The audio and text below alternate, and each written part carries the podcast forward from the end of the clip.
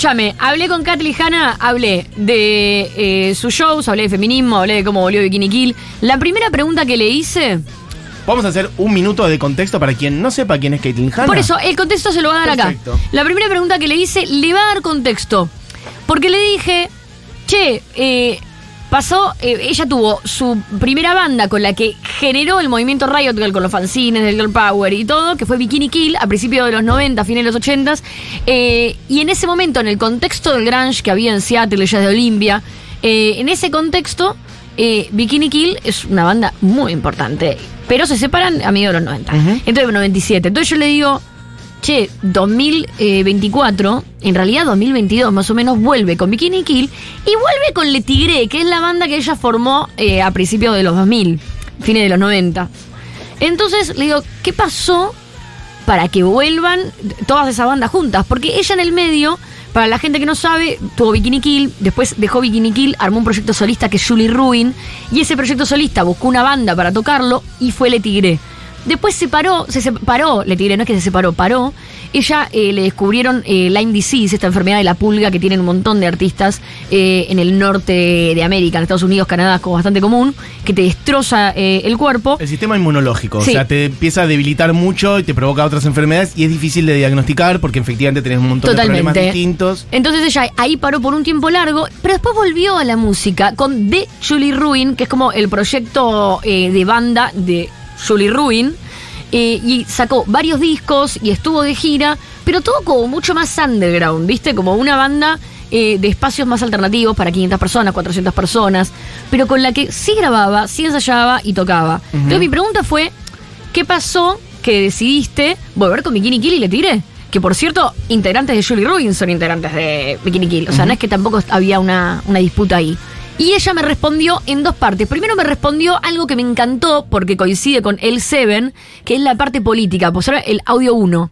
Okay, I definitely had a moment when uh, our horrible president at the time, Donald Trump, was helping get um, another right wing, alt right wing, conservative uh, Supreme Court justice, Justice Kavanaugh, on to the Supreme Court. And I knew that that meant abortion was no longer going to be legal in the states for very long. Uh, and I think that that was really the beginning of like, I need to express all this rage. I can't keep keeping it in, but I didn't know how that was going to manifest itself. I, I've done nonprofit work. I've done all kinds of stuff that's much quieter.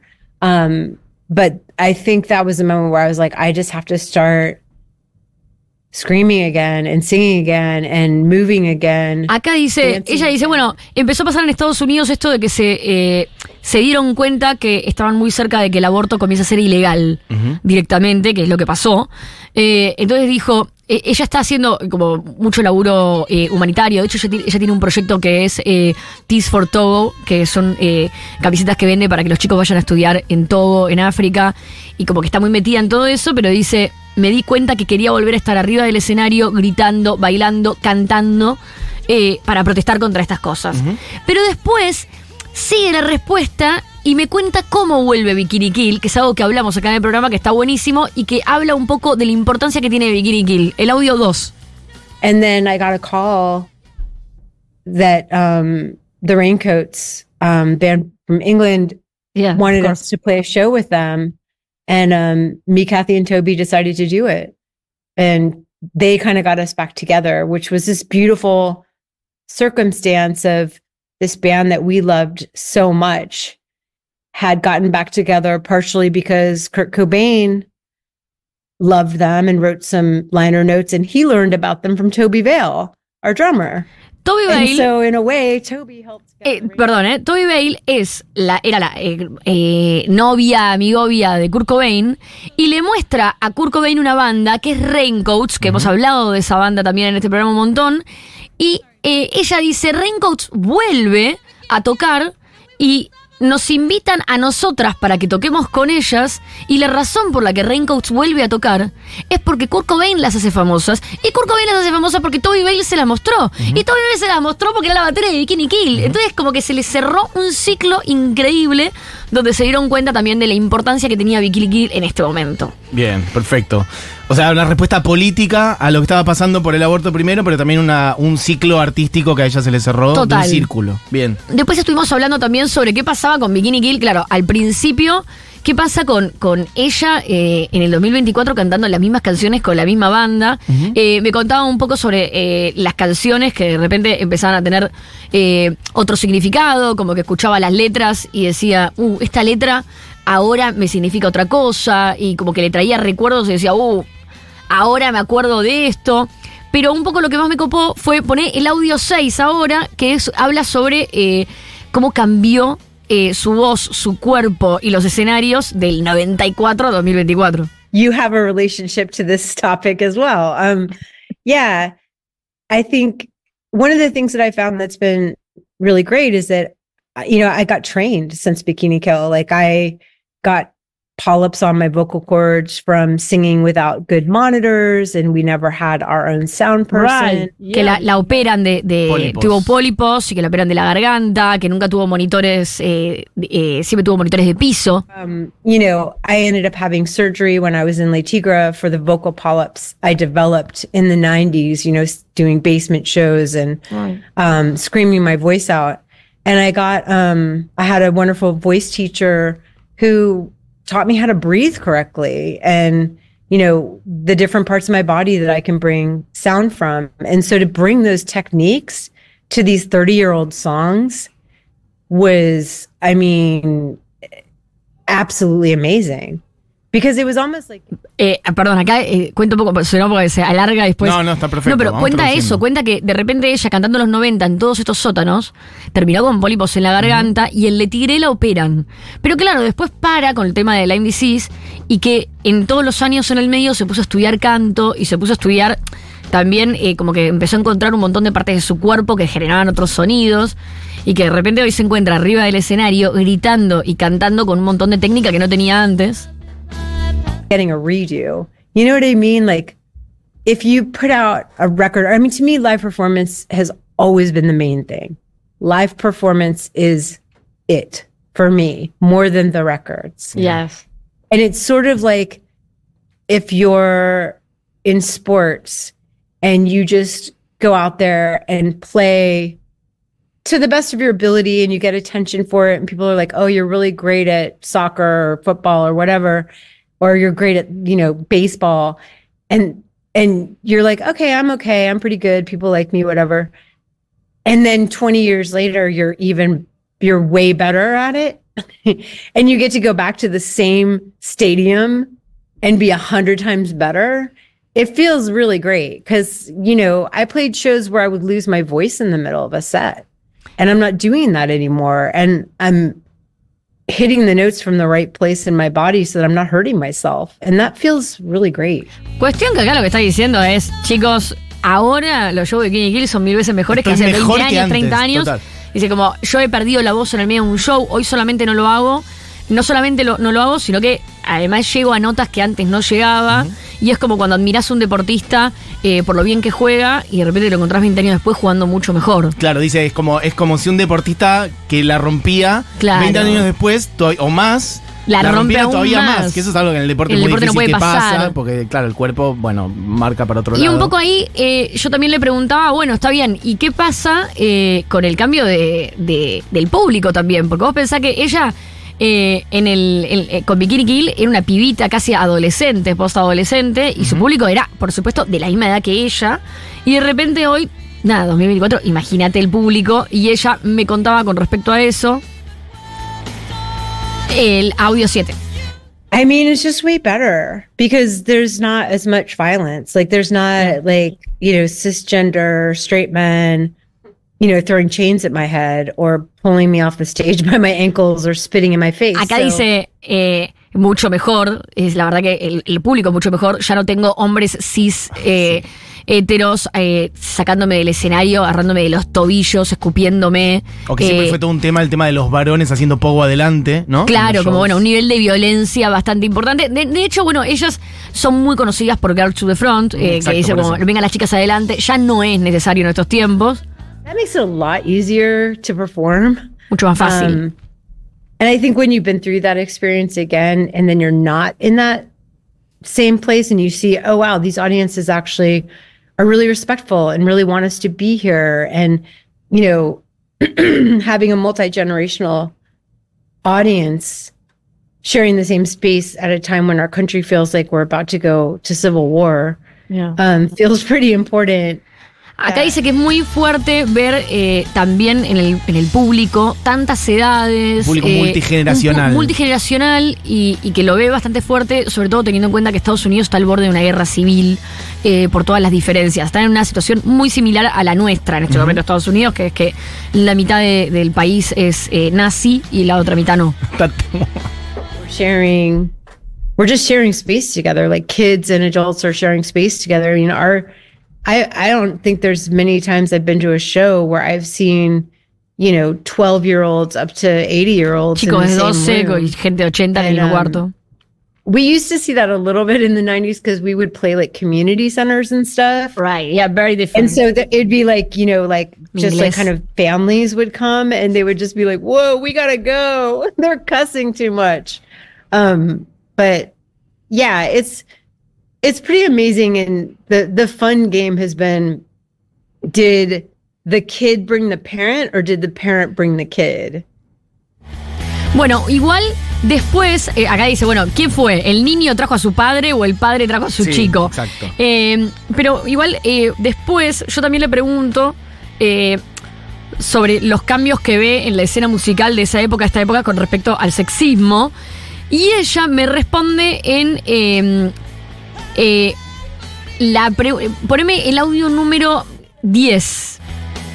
there's just a lot of bands that I really like, and some of them are mixing, you know, activism and humor in their music in a way that I find really appealing. Um, and also just creating new sounds that are really rebellious. Like, I don't think it has to just be the words. I think the way you play music Yeah. and how you present. Acá una de las cosas que dice es eh, que, bueno, hay un montón de bandas nuevas que le re gustan, como hay una escena nueva de bandas, que, Que mezclan, mucho activismo con comedia, con, Con humor, humor, dice, sí, sí. En, en- en su música y que ella considera que eh, ahora se encontraron un montón de formas de, de- de ser políticos. Eh, que no necesariamente es a través de las letras, sino también a, a través de las acciones arriba del escenario y cómo vos te comunicás. A veces eh, que una cantante esté vestida de tal forma, eh, utilice eh, su imagen de tal otra, es mucho más político a veces que una letra eh, política. Sigue el audio. that yourself can be a political action on its own, even if you're singing about flowers or Acá dice the eso. weather. Y después lo que es, eh, por el audio que le sigue, Um, so I feel like in terms of the quality of music that's out there, there's just so much more, and a lot of it's really great. But I don't think that I don't think the venues, the promoters, the you know labels, the whatever. I don't think they've kept up with what the artists are doing. You know, it's still Acá, perdón, acá dice, hay un montón de bandas, hay un montón de música en la escena, pero los sellos discográficos y los productores no están a la altura, no... eh, No siguieron el ritmo, no- siguieron el no ritmo avanzaron en la dirección. De lo que dirección. está pasando y acá cuenta por qué. and I think that you know it's great that you know we're able to put in a contract like we need there to be non-binary bathrooms like and that will be respected and understood that we can you know say we need certain things and it's no longer like you know treated like we're crazy and there's no way we're going to get that um, but part of that is because we're a bigger band and we're a legacy band and we're treated with a respect as older people. Acá dice, nosotros pedimos en nuestro rider que hayan baños no binarios, por ejemplo, con eh, eh, Le Tigre y con Bikini Kill, y obviamente se nos respeta, pero porque somos nosotras. Porque ya somos una banda con un legado y una trayectoria. Y que entendemos que muchas de las cosas que se nos respetan es por quienes somos, pero You know that they're. It's. I mean, and I just wonder if it's as. I. I'm. I wonder if it's just as hard for younger bands that aren't straight white guys. Um, you know, as it as it was for us. Maybe people aren't physically assaulting them as much, but you know, it's hard to be backstage in a room that has dicks drawn all over the walls Yeah. and then go out and be singing about rape and abuse. Like, and I think that that kind of stuff still happens. And I think promoters still can try and rip rip people off and you know not treat bands with respect. You know, you have to have your own sound person if you're a female in a band because a lot of times there'll be these male sound guys who treat you so horribly and don't give you what you need to do your job. Traduzcamos esto porque dijo Acá de dice, todo. acá, acá está muy bueno lo que dice, que dice, primero hay ah, detalles sobre Kathleen Hanna que a mí, para mí la hacen bastante eh, eh, grosa en el discurso, que es, yo creo que eh, no es lo mismo ser una banda hoy en día que no es de eh, hombres blancos heterosexuales. Ella se cuida mucho con eso, no, no divide las cosas entre hombres y mujeres, ni tampoco divide eh, las cosas eh, en identidad de género. También está muy interpelada por el racismo en su feminismo. Y ella habla mucho de eso. Entonces, eh, una de las cosas, eso como, como referencia a todo lo que ella dice, también habla de, no es lo mismo una banda de hombres eh, eh, latinos o afrodescendientes en Estados Unidos que una banda de pies blancos. Y lo que dice es, y no es fácil para una banda de pibas salir de un camarín que está lleno de pitos en la pared al escenario a cantar sobre sexismo y abuso sexual. Y son estupideces, parece, en, en- en lo, en lo verbal, pero cuando ella lo dijo, dije, la verdad, En lo material. nunca Claro, lo había pensado. Mm. Y yo jamás entré a un camarín donde no haya una pija dibujada en la pared. total. Sí. Y mm, Para, déjame decir Después- qué es lo que estamos este, mm, haciendo, porque por ahí hay gente que. Que, que acaba de llegar, no somos Seguro La Habana. Exacto. Primero somos la hora animada. Eh, Barbie entrevistó a Caitlyn Hanna. Por cierto, hay que decir, Bikini Kill toca pronto, toca en menos El de un 9 mes. de marzo en el CEART Media. Exacto, Bikini Kill toca el 9 de marzo en el CEAR Media y lo que estamos poniendo al aire, que no lo solemos hacer, eh, en general las notas que, que hacemos incluso en otro idioma las hacemos en vivo, en este caso hicimos una excepción porque valía muchísimo la pena, obviamente hablar con Kathleen Hanna, este, entonces la nota es muy larga, ¿cuánto hiciste? 45 minutos. Sí, más o 45 menos. minutos. Bueno, por eso. Entonces, hoy Barbie trajo algunos cortes y la dinámica radial es difícil para esto. Estamos tratando de traducir lo más posible claro, también. sí. Digo Esto ya está en Spotify. Está subida completa a Spotify. Bueno, Esto ya obviamente está igual. subido a Spotify, lo van a poder escuchar, después va a estar con subtítulos, va a estar Exacto, todo. eso quiere decir. En Acá Spotify estamos. está en inglés. Sí. También, porque obviamente no todo el mundo, obviamente, no, no, no tiene por qué manejar el inglés. Después va a estar traducido, subtitulado, lo vamos a subir a YouTube. Quería Eh, dar un poco de ese contexto. Lo Con- que terminaba de decir acá también, que también está bueno, dice, una banda eh, como la nuestra tienen que llevar sonidista a todos lados, porque, y esto es real, porque muchas veces en la mayoría de los lugares que, que vas, los eh, técnicos de los lugares, si sos mina, te rebastardean. Claro, sí. Y, un huevo, y como que son detalles que uno se acostumbró a arreglarlo y después ella lo que dice, que no, no lo escuchamos, pero no, no importa, que después lo sigue diciendo, dice, y no es lo mismo para estas bandas tener que salir a contratar a todos estos equipos, cuando irónicamente los sellos discográficos y los productores donde más ponen plata es en los proyectos que no necesitan ese staff Mm. y que no necesitan esos cuidados. Entonces es como una ironía constante de mercado que hace que el sexismo eh, esté ahí vigente. Después, hablando sobre todas estas cosas, eh, un poco eh, le, hay, bueno, traje una pregunta. Le pregunto sobre. Le hago una pregunta y ella ah, da una respuesta. Y dije, voy a traer la respuesta acá y se la voy a mostrar a Mati, porque es, es- entra al podio de las mejores cosas que me pasaron en la vida. ¿Está bien? Yo le pregunto a ella, le digo, che, eh, eh, los cambios traen nuevos problemas. De hecho, acá en Argentina, a las mujeres les está yendo muy bien. Las mujeres del pop ahora están llenando estadios, venden entradas como nunca en la vida. Son las más escuchadas de Spotify en el mundo, mundo, entero. Latinoamérica en el y realmente para Argentina eso es algo impensado. O sea, nunca pasó nada similar. Siempre éramos como, bueno, la primera banda que hizo un Luna Park. Jamás, ni del pop. Y menos en el pop, te iba a Y decir. menos en el pop, Porque menos en el pop. Hacían no un gran Rex, una banda de pop. anglo, no existía, totalmente no anglo. existía. Yo Sí, lo sí. Mm. pienso ahora y se pone la piel de gallina. Pero, le digo, yo estoy segura que todo eso también es gracias al movimiento feminista y todas las cosas que pasaron. Sin embargo, todas esas mujeres hoy son chicas muy jóvenes que casi todas eh, pasaron por un montón de operaciones y tienen la misma cara y el mismo cuerpo. Entonces, en algún punto, eh, lo que te movilizaba a luchar por eso era que las nuevas generaciones tengan referentes diversos. No los tienen. Porque todas esas eh, eh, referencias que tienen con mega millones de views y, escuchas y estadios no son diversos. O por lo Son menos mismo no- cuerpo, misma cara. Por lo menos no fueron. Mismo pitch. No se logró llevar a, a ese mainstream de ahora, digamos. No. Ese mundo no Eh, lo tiene. Pero, pero sí se logró, pero sí, pero sí, es un arma de doble filo, porque sí se logró llegar al mainstream. Sí, sí, pero no en este. Y hoy no en vez, las cantantes sí. pop que ahora conforman ese mainstream. Claro, entonces tenés un nuevo problema. Porque ahora todas las jovencitas tienen estas chicas y La dicen, jovencita. che, o sea, mi cara tiene que ser así, mi cuerpo tiene que ser así. Eh, porque es así como lucen las mujeres. Eh, es así como lucen las mujeres exitosas. Es así como es ser bello. Entonces, como, bueno, nuevos cambios, nuevos problemas. Y yo le dije, eh, ¿qué crees que hiciste vos por el feminismo? Que nos vino muy mal, que nos generó un gran problema en el futuro. Y traje dos respuestas. La primera es ella halagándome, que quiero que lo pasemos todos los días acá en el programa. Perfecto. Más o menos 12 y media va todos los días el halago de Caitlyn Hanna. eh, que es eh, el audio 12. Yeah, I, I think you just put that so eloquently. And that was, that felt really good to hear you say, because it's hard for me to explain what you just said. And, and the way you explained it was like kind of having an aha, like a moment like, whew, so glad someone said that. Um, I always can't say things like that at the risk of like, I never want to put down another female artists, you know? So like, thank you.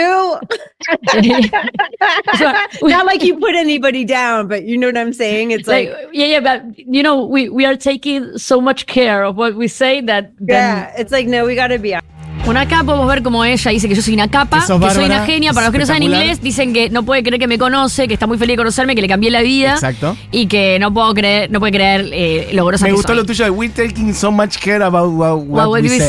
say? No, porque ella, porque ella dice, lo que ella responde en realidad dice, eh, bueno, que, que eh, le hubiera encantado tener esas palabras para decir eso, que estaba re agradecida, porque a ella le cuesta mucho a veces decir ciertas cosas, sobre todo si tiene que, se cuida y dice, bueno, no voy a hablar de otra mujer, Mm. pero la verdad es que es re importante hablar de eso. Y yo le digo, sí, a veces nos cuidamos tanto, lo que le quería decir, a veces nos cuidamos tanto de lo que decimos, que lo terminan diciendo otras personas de la peor manera. Entonces ella dice, sí, sí, hay que ser honestos. Entonces, a partir de eso, ella eh, me dice el audio número 13. Muy divertido todo lo que dice. acá. Yeah, sure. I, I feel like definitely in the 90s, there was a thing where, you know, the word girl became really popular and we were a part of that. And then it turned into this thing, at least here, called doomy feminism, which was like about these, like, you know, I can be sexy and be a feminist and be, um, you know, whatever. And, and also, Acá Métete, dice, acá dice, eh, claro, que ellas de repente arrancaron con lo de Girl Power y arrancaron con estos eslogans y muy de golpe apareció como un feminismo dummy, dice un feminismo más tonto, como feminismo para tontos, que era como, no, yo puedo ser sexy y puedo ser valiente y puedo ser rebelde y puedo ser...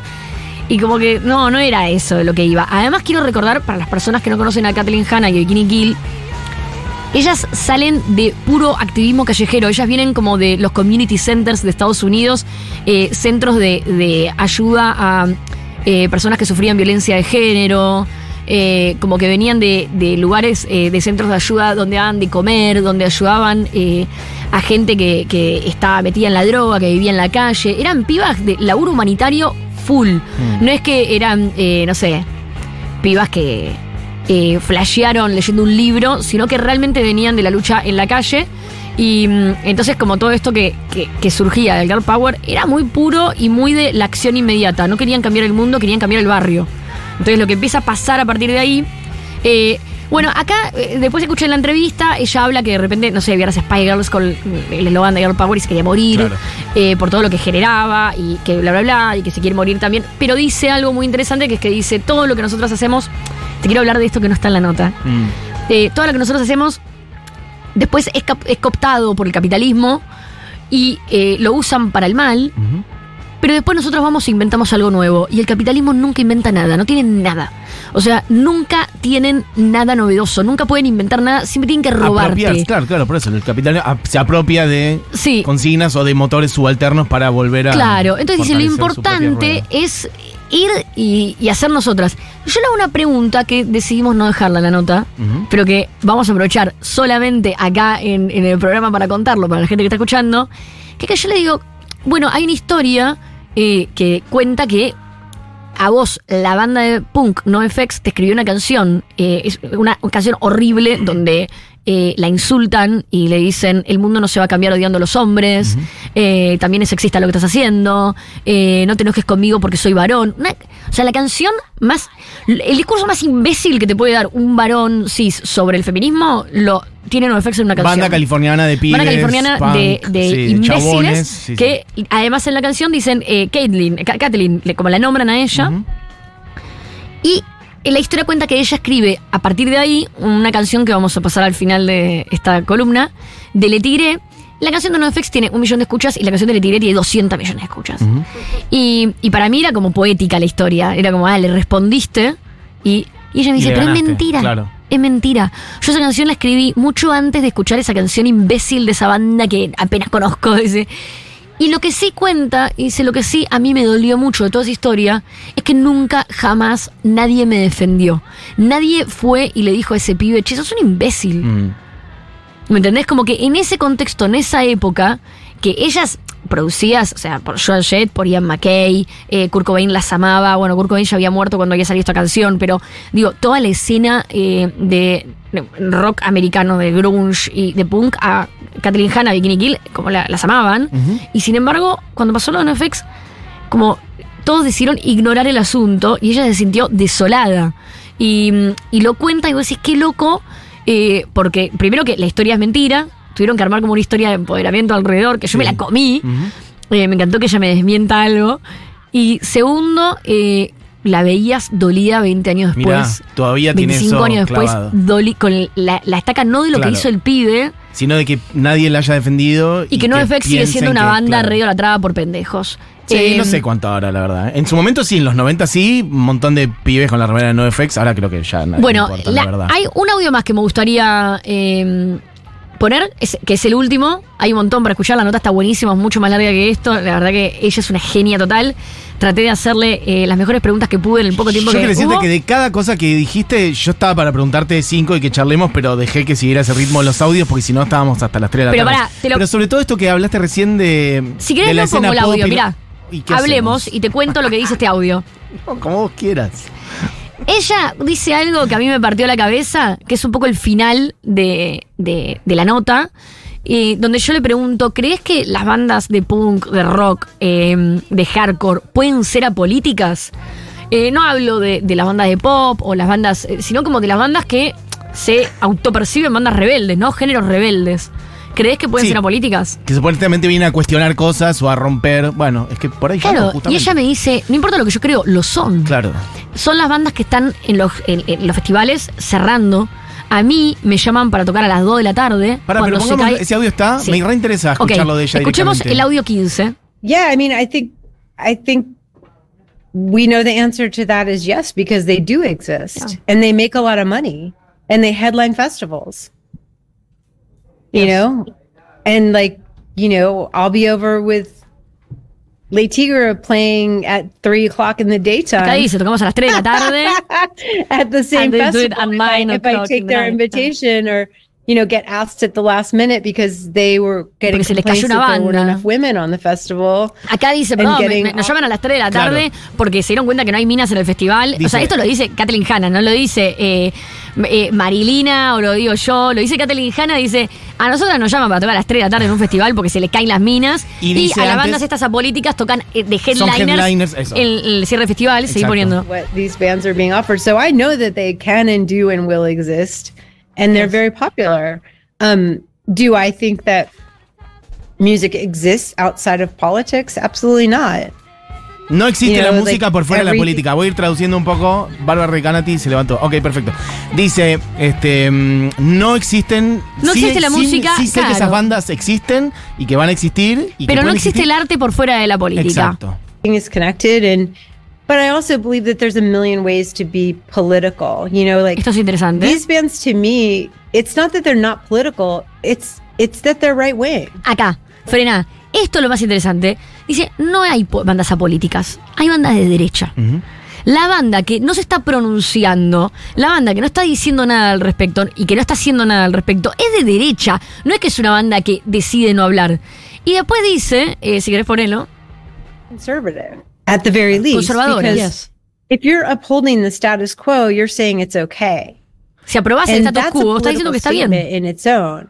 You're not just neutral. No sos neutral. You're it's like if you at this point while, you know, the United States and Israel are enacting genocide on the Acá dice, si vos crees eh, que comprar, no, re que mentira, no, acá dice, acá dice, si Estados Unidos e Israel están aprobando un genocidio Sí. y vos no estás diciendo nada al respecto, es que estás con eso. Hay que aclarar eh, que acá en Argentina, eh, Argentina en este momento como Estado está con Israel, digo, estamos en una situación similar. Claro, claro, pero ella incluso está hablando de quienes no dicen nada, es- Sí. es, decir algo. Es lo que nosotros decimos siempre, quien dice Pero- no soy de izquierda ni de derecha, bueno, amigo. Sí, pero después, eh, bueno, el audio continúa, pero es más fácil después que lo escuchen, pero después dice algo también re interesante que dice, no tenés que decir algo al respecto, no tenés que decir algo en tu letra o en una nota, pero la forma en la que vos te comunicás, cómo te comunicás, las cosas que haces arriba del escenario. Hay muchas maneras hacer política, dicen, total. Dice, yo sí. creo que la gente a veces sale del trabajo y no tiene ganas de escuchar una canción política de Bikini Kill. Tiene ganas de escuchar una canción sobre las flores y los perros, y eso está bien. Pero quien canta esa canción también tiene una forma política de actuar. Entonces lo que dice es que cuando hay un montón de bandas que están en ciertos festivales eh, dando una nota donde dicen X cosa arriba del escenario diciendo gracias, gracias, gracias y nunca dicen nada ni en sus redes sociales, ni arriba del escenario, ni abajo del escenario, de ninguna forma es porque están de acuerdo con todo eso. Porque son de derecha y porque son conservadores, no porque son neutrales o apolíticos. Y la verdad es que me tomé un minuto para pensar y no puedo estar más de acuerdo porque no quiere decir, eh, mira, me pasó eh, con, lo voy a, lo voy a nombrar, Dígalo. Eh, lo voy a nombrar porque, bueno, hablo bien, pero me pasó que eh, escuché como algunas personas me dijeron, che, ¿fuiste a ver a El Mató? Sí. Y Santi no dijo nada sobre X cosa, ¿no? No.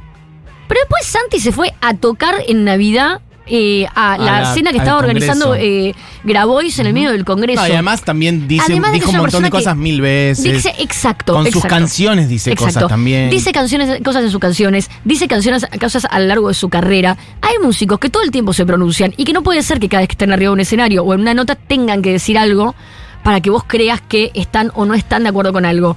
Pero ella dice, la mayoría de la banda de rock estadounidenses grandes son de derecha y conservadoras y por eso nunca se pronuncian con nada. Es que también la idea de que tener que. La idea de tener que pronunciarte quiere decir que. ¿Entendés? Como que, que esté despegado de lo que vos en general haces. Entonces ya es medio raro. Si la gente está esperando que vos te pronuncies porque es una incógnita total, como ves el Totalmente. mundo, y es medio raro. Quiere Es como, decir que. sí, a mí me ¿entendés? pasa todo el tiempo. Digo, no yo hace falta que te pronuncies. Yo estoy ¿entendés? como recontra con ciertas cosas en mis redes sociales, en mi discurso. Lógicamente, pero lógicamente, eh, yo creo que es terrible que jamás secuestre personas, pero me parece ridículo pensar que lo que está haciendo Israel ahora con Palestina no es un genocidio. Ahora, ¿voy a poner eso en mis redes sociales todo el día? No. ¿Quiere decir que no pienso eso? No. Ella dice eso, dice, che, cómo vos actuás, las cosas que vos decís arriba del escenario, las, co- las cosas que, que, que mostrás, ya hablan políticamente. La mayoría de las bandas gringas de rock no están hablando políticamente porque son de derecha. Y con eso me conquistó. Amigos, amigas, así redondeamos esta edición de la hora animada. La Vamos primera a edición de la hora animada A la Bikini Kill. de la una de la tarde, de una a dos de la tarde. Eh, hay gente que dice, Barbie, por favor, haceme el regalo de mi vida, tenés que abrir para Bikini Kill. Ojalá. Yo te lo digo para que tomes nota. Voy a ir a Eso la puerta con la guitarra y me dice, ¿qué me pasa? Déjame ¡Déjame pasar! Bueno, Bikini Kill ¡Yo la conozco! Las Bikini Kill tocan el 9 de marzo en el CEAR Media y será una fecha hermosa, histórica. Voy a decir que esta nota la vuelven a escuchar en Spotify completa en inglés, para quienes más o menos Vamos a sepan. subtitularla. Y para quienes en, Spotify no se puede subtitular. No, bueno, pero vamos a subirlo a En otro lado con YouTube sí la vamos a subir Con subtitulada. En YouTube va a estar subtitulada completa para que la escuchen y la vean entera. Y decir que para Bikini Kill hay beneficio de la comunidad Futurock, 25% de descuento, lo cual es abaratar la entrada como en 10 lucas o más. Es mucha la diferencia. Así que aprovechen el beneficio de la comunidad Futurock que se va a agotar. Piden el código en ¿cuánta plata descuento? Futurock FM. La general creo que está a 40 lucas ahora. Así que son más de 10 lucas el descuento de la comunidad ¿10 Futurock. lucas de descuento? Es un montón de guita, boludo. Boludo. Mucha guita. Bueno, amigos, amigas, esto fue la hora animada. Eh, nos hemos ya pasado, se quedan, mm, lo tengo que pensar, porque durante ocho años dije se quedan con Julita Mengolini y se habló de Habana, pero se quedan con Juancita Morín y Crónica Anunciada, que está ahí afuera presto para entrar después de sus vacaciones, bronceadísimo Juana Morín, ansioso, precalentando, ya saltando en el lugar cual futbolista. Che, esto fue la animada, este programa fue hecho por Diego Vallejos, Julián Matarazo, Moira Mema, Barrio Recanati, mi nombre es Matías Mesoulam. ¿Querés cerrar con una Bikini Kill de Le Tigre? No, vamos a cerrar, perdón, con la canción que eh, yo siempre creí que, se la escribía al de NoFX, pero me dijo, la escribí muchos años antes y es eh, una banda de punk que ella dice, estoy repodrida de todos ustedes, voy a escribir canciones en mi cuarto. Después voy a armar una banda para tocar con esas canciones y vuelve y no vuelve con Decepticon de Le Tigre. Hey, check the bomb.